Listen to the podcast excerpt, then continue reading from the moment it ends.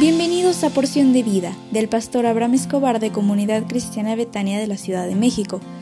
Prepárate porque hoy recibirás un mensaje para ti. Hola, ¿cómo estás? Buenos días.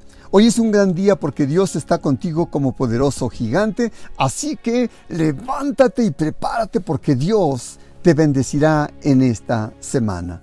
Y como es el inicio de semana, Deseo con todo mi corazón hacer una oración de bendición para tu vida.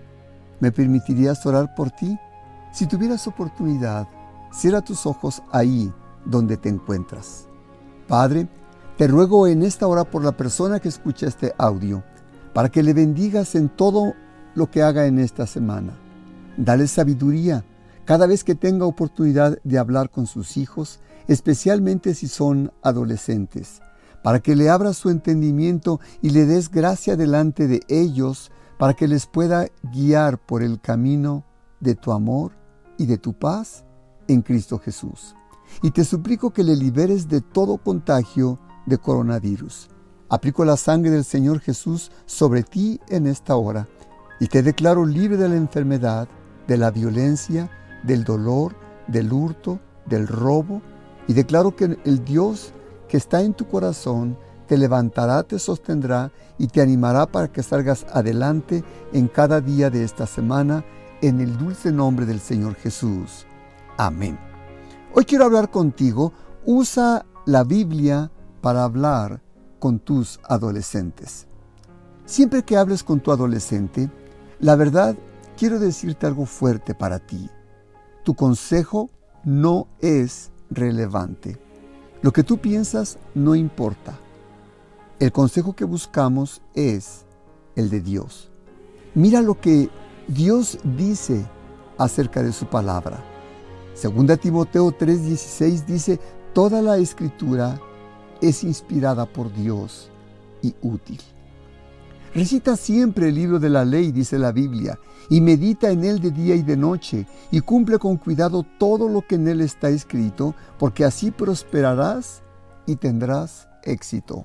Josué 1.8. Y el Salmo 119.9 dice, ¿Cómo puede el joven llevar una vida íntegra?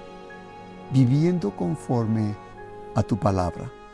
Por supuesto que Dios puede usar tu vida para llegar a través de, tus adolescentes y, y de los jóvenes de tu familia.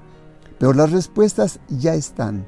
Solo debemos conocerlas y contextualizarlas de modo que los jóvenes entiendan lo que Dios quiere decirles y las ventajas que ellos podrán obtener si llevan a cabo el consejo. Es más, el texto te da una instrucción importante si quieres ser un consejero que pase con una calificación de 10 delante de tus hijos, especialmente si son adolescentes. Segunda Timoteo 2.15 dice, esfuérzate por presentarse ante Dios aprobado, como obrero que no tiene de qué avergonzarse y que interpreta rectamente la palabra de verdad.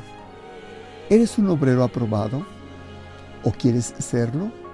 Pablo nos recuerda que podemos levantar nuestra mirada al frente y sin vergüenza si tan solo podemos interpretar rectamente la palabra de verdad. Recuerda que los adolescentes no tienen 500 problemas distintos, solo son un puñado de problemas que ellos son, para ellos son enmarañosos y que no le encuentran una salida. Hoy es lunes y ¿qué crees?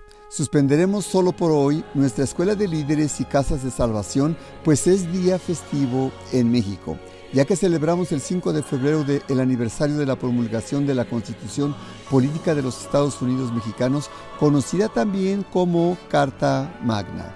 Disfruta entonces este día en familia y que Dios te bendiga.